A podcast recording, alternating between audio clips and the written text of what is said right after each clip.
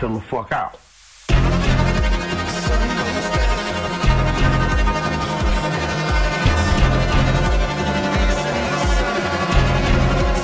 Chill the fuck out.